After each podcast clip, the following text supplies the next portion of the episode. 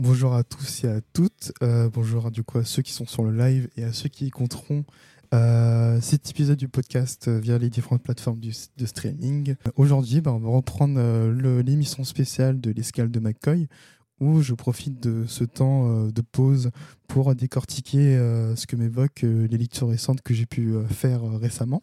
Là, ça va être la dernière fois, on s'était concentré sur autant des lectures de, comment dire, de séries je suis que de euh, nouveautés. Là, pour le coup, ça va être euh, pas des suivis, euh, ça va être essentiellement de. alors, il y, a une nouveauté, enfin, non, il y en a deux, deux nouveautés et une autre, une œuvre qui est sortie un peu plus, il y a un il y a quelques temps de cela. donc, la première partie, ça se concentrera sur À vos côtés. La deuxième, ça sera Oups. Et on terminera sur Allez, ce sera petite surprise. Je vais pas dire sur quoi, mais on terminera sur une œuvre qui m'a beaucoup, euh, qui m'a beaucoup marqué.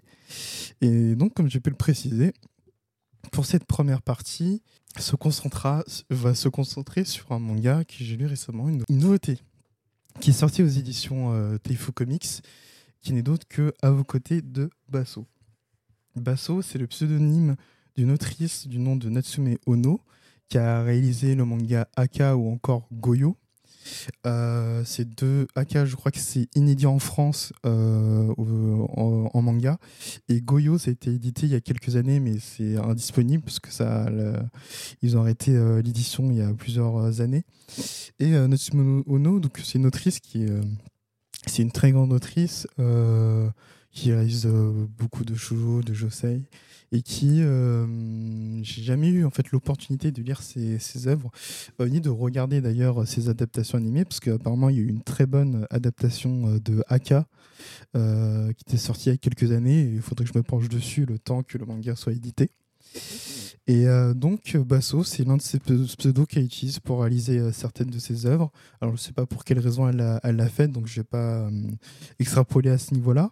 Mais, mais voilà, l'autrice utilise ce pseudo, en tout cas, pour certaines de ses œuvres, et notamment à vos côtés, et d'ailleurs un, un Box Love. À vos côtés, en fait, on suit Toru, qui est un jeune adulte qui vient encore chez ses parents et qui euh, fait ses petites économies pour pouvoir bah, quitter le, siège familial. Euh, et malgré ça, il s'autorise de temps en temps à faire des incursions euh, le temps d'un week-end dans, comment on appelle ça? Un hippodrome, c'est ça? Où il y a les courses de, chevaux, car il adore prendre en, photo les chevaux qui, qui, qui, sont dans ce type de compétition. Et et un jour, en fait, dans un des trains habituels qu'il prend pour, euh, pour aller à son hippodrome, il euh, fait la rencontre d'un euh, d'un homme plutôt âgé, assez maigre, qu'il rencontre à chaque fois qu'il se, se pointe du coup à, son métro habituel, enfin au Shinkansen, qui est plutôt le train, le train japonais qui qui relie les grandes régions principales du Japon. Et euh, il va avoir une fascination, enfin, ça va être plus qu'une fascination, il va avoir une certaine attirance envers ce, cet homme. Et euh, la, la, romance, on va dire la relation entre ces deux personnages, euh, va se développer autour de cet aspect-là, du fait qu'ils se retrouvent toujours devant, le même, devant le même arrêt, et qu'à chaque fois, il va essayer, Toru va essayer de s'asseoir un peu de façon à pouvoir l'observer. Et c'est une œuvre qui m'a fait beaucoup de bien euh, parce que euh, ça m'a permis de découvrir le travail de l'autrice, euh, notamment son travail visuel, où ce que j'aime beaucoup dans les traits de l'autrice, c'est un mélange de traits très fins et parfois de traits un peu plus épais. Et elle mélange ces deux, ces deux utilisations de, de, traits différents et ça apporte euh, je sais pas quelque chose de, très agréable euh, à voir. Et surtout euh, ce qui ressort surtout de la lecture et de ce qu'on voit de vos côtés c'est ce côté très chaleureux et, très respectueux qu'elle a de la relation entre les deux, les deux personnages entre Toru et cet homme plutôt âgé et euh, cette, proximité euh, discrète entre les personnages, elle le montre euh, visuellement de plusieurs manières. Déjà, les personnages sont souvent séparés par des lignes. pour décrire un peu pour ceux qui, sont, qui vont écouter en podcast, par exemple, là, on a une case où on a Toru qui est à droite avec son sac à dos noir, très grand et très élancé. Et à gauche, il y a du coup l'homme l'homme âgé, on va l'appeler comme ça. L'homme âgé avec son manteau très grand qui attend aussi son arrêt de bus. Ils sont séparés par une ligne qui en fait, c'est en face du métro. Il y a une sorte de, on va dire, pas un barrage, mais bref, des, sortes de plaques, collées sur le mur. Et en fait, ils sont séparés par une ligne. Et ce qui est intéressant, ce qu'on remarque surtout, là c'est le début, c'est la première rencontre, c'est le chapitre 1. Euh, on voit une bulle qui est à côté de Tourou, mais qui est plus à sa droite. Mais ce qui va être intéressant au fur et à mesure de notre lecture, mais souvent en fait, les personnages, donc au-delà des lignes qui les séparent euh, visuellement, ils sont aussi séparés par des bulles. Et c'est souvent euh, la seule chose qui les sépare entre eux et qui en même temps, je trouve, apporte une certaine proximité entre les personnages parce que euh, la seule chose qui les sépare, c'est un peu euh, Touro qui n'ose pas forcément dire les sentiments qu'il ressent auprès de, auprès de cette, euh, ce vieil homme plutôt âgé. Et elle utilise donc plusieurs manières visuelles de séparer les messages, enfin séparer les, les personnages par cette délimitation. Et euh, Sinov qui m'a beaucoup parlé, dans, surtout par son thème aussi de la rencontre, qui m'a évoqué l'une des, des œuvres de, à ce que peut faire, euh, ce qu'a pu faire l'autrice euh, Mizu Sahara, euh, qui a fait un manga qui est édité aux, éditions Noévé, qui parle du coup bah, d'une rencontre des, personnages, des personnes qui se rencontrent qu'une seule fois. Et d'ailleurs, je vous recommande le, le, blog de Noix Sapé, qui a fait un article justement qui parle de, des, des premières rencontres et du thème que représentent les rencontres dans les œuvres de Mitsu Sahara. Et ça m'a beaucoup évoqué cela euh, dans, dans, à vos côtés, même si c'est pas juste une première rencontre, parce que c'est une rencontre qui va s'éterniser autour du, euh, tout au long de ce one-shot. Euh, mais voilà, c'est, c'est, ça a beaucoup suscité mon, attention, ça m'a beaucoup... Bah, ça fait beaucoup de bien en fait, c'est très léger, surtout grâce à cette variation euh, de très épais et fin, et aussi dans son ancrage qui est très très délicat. Euh, et je suis très content d'avoir pu découvrir l'autrice, notamment avec ce, manga-là. Et euh, j'espère qu'on pourra lire son manga tel que Aka dans, prochainement ou ses autres œuvres, parce que c'est une autrice dont le travail est très important de ce que je comprends. Et donc son manga est édité chez Taifu Comics. Euh, depuis bah, cette année. Ensuite, dans la deuxième partie, euh, on va se concentrer sur euh, une bande dessinée que j'ai lue il y a quelques temps et que j'ai relu aussi parce que ça m'avait beaucoup fasciné. C'est Oups de Jenny Espinoza.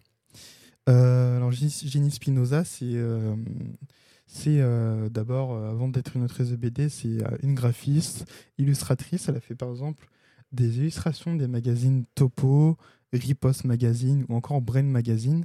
Et c'est aussi une carte, une carte, euh, une, euh, dire character designeuse, mais ça se dit pas, mais on va le dire quand même, character designeuse chez DreamWorks.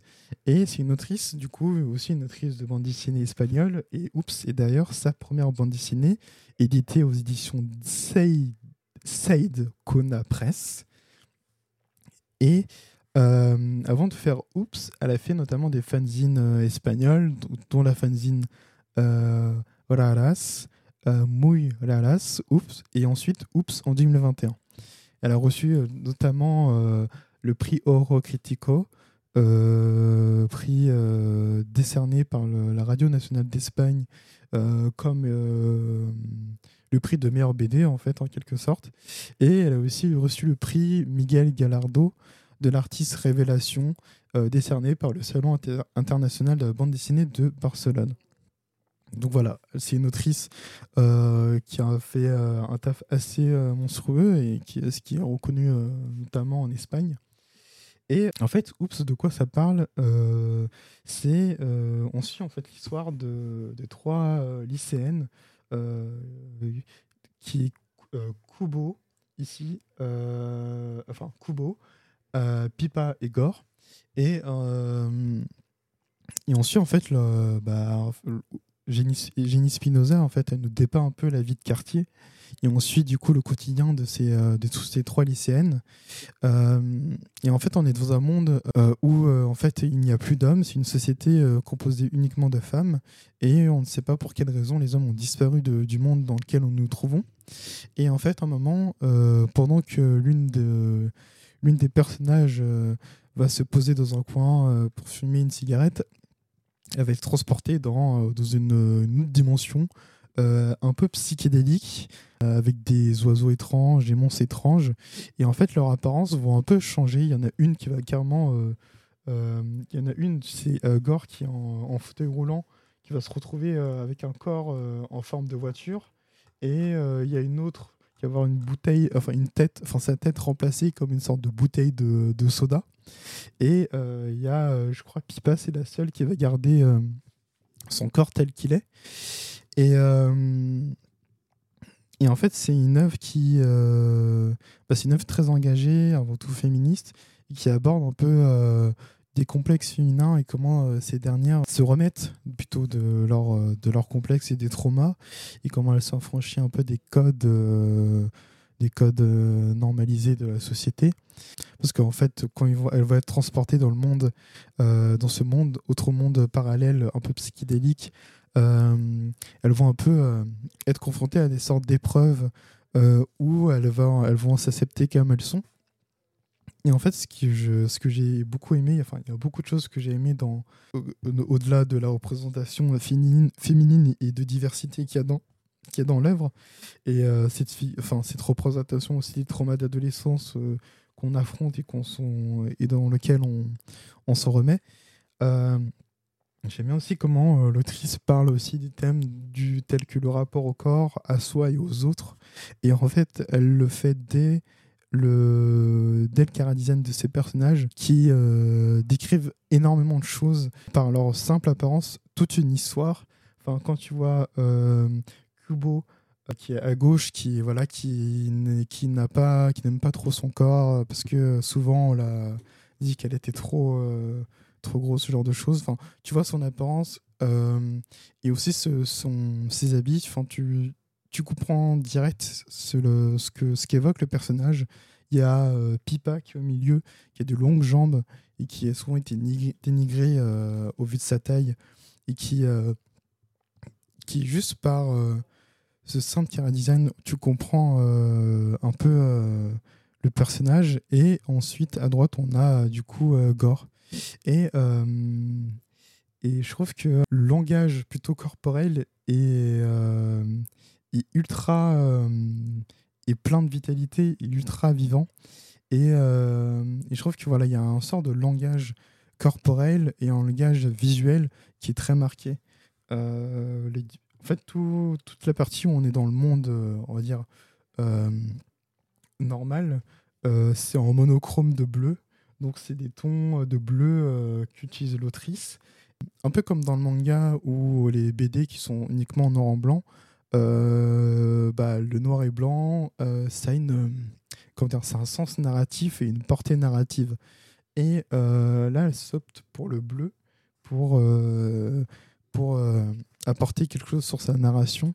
Et je trouve que ça, ça apporte pas mal de, de, choses rien que sur le, ton sur les variations de ton qu'apporte l'œuvre sur, euh, sur les débuts de, des histoires de, de ces, trois, ces trois héroïnes. Et une fois qu'on est dans le monde un peu psychédélique, le monde euh, parallèle, euh, là, on part du monochrome de bleu et on part sur des couleurs plus pop, des couleurs plus, plus vifs et plus, des couleurs plus colorées. Et, et du coup, là, c'est un langage visuel qui est totalement différent. Et euh, elle opte pour des, euh, des, métaphores graphiques qui sont vraiment très, euh, que je trouve très fascinants. Enfin, c'est le genre d'œuvre que vous lisiez et qui occupe vos pensées pendant de longues, de longues jours parce que elle a plein d'idées visuelles qui sont hyper marquants. Et, donc elle fait plein de jeux d'abstraction un peu psychédéliques. A aussi un, une, autre, un autre point qui m'a beaucoup fasciné, c'est que euh, elle utilise pas mal de chansons. Alors je les ai, euh, lues euh, sur ma seconde lecture, enfin je les ai écoutées dans ma, seconde lecture, mais elle, utilise des chansons de- du groupe de Dor ou de Jefferson Airplane. Et en fait, euh, la la- le rythme de lecture avance aussi bien au gré des chansons qu'au euh, gré du, euh, de ce, des situations, de, enfin, de la couleur que l'on. Enfin, il y a une- limite une narration par la couleur. Et, et c'est assez fort comment, comment ça fonctionne hyper bien. Et du coup, bah voilà, c'est une BD que j'ai lue récemment, qui m'a beaucoup plu pour, euh, pour euh, ce qu'elle évoque, euh, pour l'autrice, qui, qui est très impliquée sur ces thématiques qui lui touchent très à cœur. Et j'aimerais, voilà, bah, je, serais très, curieux de découvrir ses autres projets. Parce que, comme avant tout, c'était une illustratrice et une graphiste, euh, bah, je trouve qu'en en tant qu'en tant d'autrice de BD, bah, elle, a, beaucoup de choses à, offrir à- et à montrer. C'était la deuxième partie sur Oups de Génie Spinoza. J'aime trop euh, tous, ces, euh, personnages au corps euh, euh, très euh, exagérés, très déformés. Euh, Enfin, ils ont un. Enfin voilà, le, langage, encore une fois, le langage du corporel des personnages est vraiment trop, euh, trop évocateur et, euh, et j'aime trop en fait leur. euh, Enfin, la, synergie entre les, trois héroïnes est vraiment trop, trop cool quoi. Et donc, euh, c'était cette deuxième partie sur Jenny Spinoza. Et la troisième, c'est sur un manga qui était sorti, si je ne me trompe pas, en 2018 aux éditions Pika dans leur, la collection Pika, Graphi- Pika graphique. Et ce manga n'est d'autre que Sunny, euh, Sunny Sunny Anne. À chaque fois, je dis Sunny Sunny- Anne, ou soit je dis Sunny Sunny Anne Anne, mais euh, c'est bien Sunny Sunny Anne de Miki Yamato, Yama, ah, Yamamoto. Euh, ça faisait plusieurs années que je voulais lire ce manga euh, parce que ça se rapproche pas mal de lectures que j'apprécie comme euh, Matsumoto. Et en fait, Sunny, Sunny Han, c'est un manga qui a été réalisé par Miki Yama- Yamamoto, euh, qui a d'ailleurs été récompensé pour euh, le prix Tezuka en 2013. Donc c'est sorti quelques années après chez nous. Et donc en fait, euh, l'histoire de Sunny, Sunny Han est assez simple, mais c'est ce qui fait toute la beauté du titre, c'est que on suit une héroïne qui a la- un peu vagabonde, qui a l'habitude de, euh, de voyager euh, au gré de ses envies et du vent, un peu partout dans le monde. Car c'est une personne qui n'aime pas euh, rester au même endroit, avoir un, un toit, un toit en, tant que tel. Et ensuite, c'est Cédorine qui est voilà, une, une femme libre qui vit au gré de ses envies et qui parcourt le monde et qui fait des rencontres. Cette œuvre m'a euh, transporté comme de rares œuvres sont capables de le faire. Euh, parce que pour l'anecdote, je pense que c'est- intéressant de le rappeler parce que ça, ça a énormément aidé dans l'immersion à titre personnel. Parce que je l'ai lu dans le train, dans un train qui durait des heures, euh, avec les images qui défilent à côté de la fenêtre. Euh, et je lisais, bah, comme Sunny Anne, bon, bah, j'étais dans le train et coincé au même endroit. Mais j'étais comme Sunny Anne, avançant au gré du vent. Et je me laissais transporter par la lecture et c'était magique. Parce que ce que j'adore euh, chez l'autrice, c'est qu'elle a des, elle a des traits euh, de dessin très spontanés. euh, très spontanés et très bruts. Et qui, ont totale, en totale symbiose avec ce road trip féminisme vibrant de liberté. Et c'est pas qu'au niveau du trait, même les cases, et ce que j'adore dans ce type d'œuvre, que ce soit des BD ou des mangas, c'est les cases et les traits qui sont euh, un, peu, euh, un peu maladroits, mais en même temps, tu sens que c'est maîtrisé. Et aussi, surtout, c'est très. euh, plein de traits un peu imparfaits, avec des, cases qui ne sont jamais droites parfaitement. Et je trouve que ça ajoute tout ce côté un, peu, un peu volatile de l'héroïne et de son voyage et de sa quête de ne jamais être au même endroit.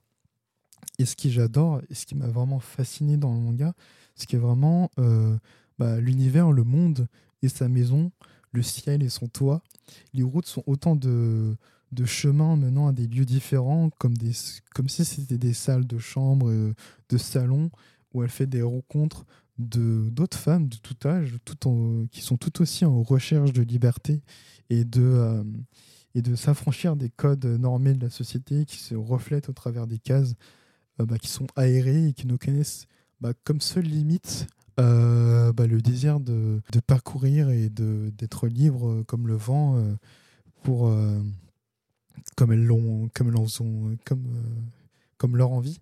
Euh, et, j'ai adoré en fait les portraits euh, les portraits féminins que la réalise Miki, Miki Yamamoto. Et je crois que mon histoire préférée enfin parce que j'allais dire que les histoires sont euh, pas liées entre elles mais en fait elles sont un peu indépendantes mais il y a un fil rouge pour chaque portrait que nous démontre enfin que nous dépeint l'autrice et, euh, que rencontre du coup l'héroïne avec sa voiture. Et euh, l'une des, l'un des portraits qui m'a touché, c'est euh, celle de l'histoire avec une jeune enfant qui, qui se sent seule et pas écoutée par sa mère, qui est tout le temps au téléphone et qui se dispute avec son supposé père, je pense, parce que c'est pas précisé. Et, et du coup, on va l'appeler Sunny Anne, l'héroïne, la, la, comme ça, ce sera plus facile. Mais il y a Anne euh, qui rencontre cet enfant, cette jeune fille, et, euh, et, cet enfant lui dit bah, euh, Est-ce que tu peux être ma maman? Parce que bah, voilà, bah, ma vraie maman. Bah, a l'air de ne pas avoir quelque chose à faire de mon existence et, et je, me sens seul, je me sens seul. Et en fait, bah, on va suivre en fait leur excursion à toutes les deux où voilà, Anne va être un peu sa mère pendant le, pendant, le cours, pendant un instant. Et, et je trouve que euh, elle fait cette histoire et ce moment fait partie de, l'une des histoires qui est le, le mieux représentatif de, du manga Sunny Anne où voilà ça, ça respire de liberté euh, ça veut être euh, il y a cette titre qui a qui est en pleine quête de soi et de trouver sa place en tant que en tant qu'enfant. Et, et ça m'a beaucoup touché. Et je crois que l'une des phrases euh, qui m'a aussi euh, touché euh, dans cette histoire-là, c'est quand Anne lui dit que voilà, tout le monde peut être ta mère si tu le souhaites, que ce soit moi qui l'a été pendant quelques instants, ta mère, ta tante, enfin voilà, tout le monde peut être ta mère si tu le souhaites et, c'est vraiment, euh, bah, je vais essayer de retrouver le truc exact. Elle dit voilà, le monde entier est ta maman, Abby. Il t'enseignera tout ce qu'il faut savoir, les bonnes et les mauvaises choses. Et elle dit plus bas, si elle ne t'écoute pas comme il faut, tes voisins, ta maîtresse, les chiens, les chats de ton quartier, le soleil, le soleil, les arbres la remplaceront. Aujourd'hui, ta maman, c'était moi, une, inconnue qui est passée par là. Demain, ce sera peut-être un vieux policier grincheux. Il faut savoir apprendre de tout ce qui t'entoure. Et j'aime bien cette métaphore qu'elle fait en comparant la mer euh, comme le monde, euh, pour dire que bah, le monde est comme ta mère et c'est autant de et ce monde va t'apprendre autant de choses que ta propre mère le fera. Et, euh, et c'est très représentatif, très représentatif du personnage principal qui, qui bah, je pense qu'elle a déjà appris un certain nombre de choses, mais qui en apprend davantage avec les, rencontres qu'elle fait au cours de, son voyage. C'est un manga qui a voilà, un, ton un peu nostalgique, mais euh, qui, qui est aussi très galvanisant. Et on a une, certaine admiration pour les personnages qui nous sont dépeints dans le, dans le manga. Et c'est vraiment. Euh, ouais, c'est une lecture qui m'a. Il faudrait que je le relise, je pense. Mais c'est une lecture qui m'a. Je pense qu'il va me. qui va me suivre euh, pendant longtemps pendant longtemps. Et d'ailleurs, euh, c'était assez. Euh, parce que maintenant, j'ai des souvenirs qui me reviennent. Et c'est un peu dommage, mais quand le manga était sorti en France, il y avait eu pas beaucoup de communication sur le manga. Et l'autrice était très inquiète sur la sortie de son, de, son manga en France.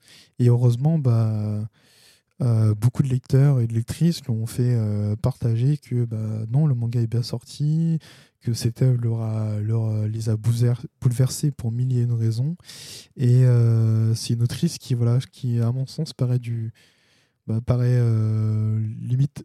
Enfin, ça paraît normal qu'on ait ces mangas en France. C'est dommage qu'on ait que Sunny Anne. Donc j'espère qu'on aura ces autres titres, parce qu'elle a l'air d'avoir beaucoup de choses à proposer sur le plan narratif et, sur le plan narratif et graphique. Et, et c'est une autrice qui est très importante pour le travail qu'elle fournit. Donc j'espère qu'on aura plus de, de Miki Yamamoto. Et, assez ça sur mon sous. C'est vraiment le, le, travail de Miki Yamamoto. Il y a à peu près tout ce que j'aime en bande dessinée. Euh, c'est des auteurs qui cherchent pas forcément à avoir. Euh, enfin, c'est pas pour dénigrer ce type de travail, mais voilà, c'est, enfin, là, des, euh, qui, qui, voilà, au très très spontané, où, où, les, les imperfections embellissent le, la narration et l'histoire qui nous est racontée. avec des personnages aussi, un peu comme Ginny Spinoza, qui ont un langage, corporel est très évocateur. Enfin, quand tu vois le personnage de, euh, de Sunny Anne, tu comprends tout de suite, encore une fois, euh, la personnalité du personnage, ce qu'elle a pu vivre et euh, aussi bah, son tempérament très, très libre, qui s'affranchit de tout, à tous les niveaux. Et, et ça, c'est un truc qui me fascine beaucoup chez Miki Yamamoto. C'est à quel point les gestes, les gestes, les, mouvements des personnages sont autant de moyens de narrer euh, une histoire que par euh, leur façon euh, d'être et de vivre et de voyager au gré du, vent dans ce monde qui est un peu leur maison. Je pense que ce sera l'épisode le plus court, mais il n'y a pas de souci. De toute façon, c'est quelque chose qui me tenait à cœur et à faire, et je pense que c'est important de suivre un peu cette envie, et c'est le but de ces podcasts, c'est ce côté un peu spontané d'analyse euh, de, de, ce que j'ai ressenti sur mes lectures. Donc euh, c'est centré sur ces, euh, ces trois œuvres d'autrices qui m'ont transporté par leurs propos et par leurs personnages et par leur narration. Et que ce soit à vos côtés, Oups de Jenny Spinoza ou encore Sunny Sunny Anne de Miki Yamamoto, c'est autant d'œuvres qui, qui dépeint autant de portraits féminins euh, et de personnages aussi, euh, bah, parce que le premier de vos côtés, c'est un Bozolov, donc c'est des portraits euh, plutôt masculins et plus LGBTQA. Et voilà, c'est des autrices qui, voilà, qui ont une, une patte qui leur ressemble et surtout, bah, j'espère en découvrir plus pour chacune d'entre elles. Avant de conclure le podcast, je vais faire un petit rapide retour sur les différents euh, travaux qui ont, eu, qui ont gravité autour du podcast et du blog. Donc tout récemment, j'ai pu sortir un article sur la deuxième partie d'analyse euh, de composition de planches euh, du manga de Full Night de Kasumi Yasuda. Donc on avait fait une première partie qui se centrait sur la narration florale de son manga, car la, végétation et les fleurs ont une place importante dans son manga, pour narrer un peu euh, cette misère sociale qu'elle dépeint dans son univers, enfin qu'il dépeint dans son univers. Et la deuxième se focus plus sur, euh, sur les inspirations, enfin non, sur l'influence euh, du cinéma coréen et notamment du réalisateur Bong Joon-ho et Parasite sur son travail. Et j'ai fait sortir un autre article, un dossier d'analyse qui se concentre sur l'œuvre de John Tarashin, Ocean Rush, où on se concentre sur euh, ces euh, interrogations vis-à-vis de l'art, de la préservation de l'art, de l'impact des créations sur le monde, euh, sur cette frontière qui existe ou pas entre ceux qui créent et ceux qui ne créent pas, si on est capable de faire partie de ceux qui créent. C'est un format un peu différent par rapport à ce que j'ai pu faire, un peu plus personnel, où je parle un peu de mon rapport à cette œuvre, mais aussi à mon rapport à la création et à, et qu'est-ce que je peux apporter vis-à-vis de ce que je fais à mon humble niveau. Euh, ça, c'est à retrouver sur le blog euh, du cabinet de McCoy. Sinon, bah, je vous remercie sur le podcast euh, d'avoir pris le temps d'écouter cet épisode des bouteilles d'embrun de McCoy. On se retrouvera bah, assez mon sous peu pour de nouvelles lectures. ce qui est sûr, c'est qu'on se retrouvera 100% sûr le 15 septembre avec les éditions Naban. On fera un épisode spécial euh, avec les éditions que je remercie pour leur confiance, qui m'ont proposé de faire une émission euh, spéciale autour de la mise en édition. On va revenir sur les récentes années de la mise en édition, qui a 4 ans. Euh, on va parler des œuvres, de nos œuvres qu'on affectionne au sein de Naban avec Alexandre, qui est CM et aussi co-contributeur de la maison d'édition.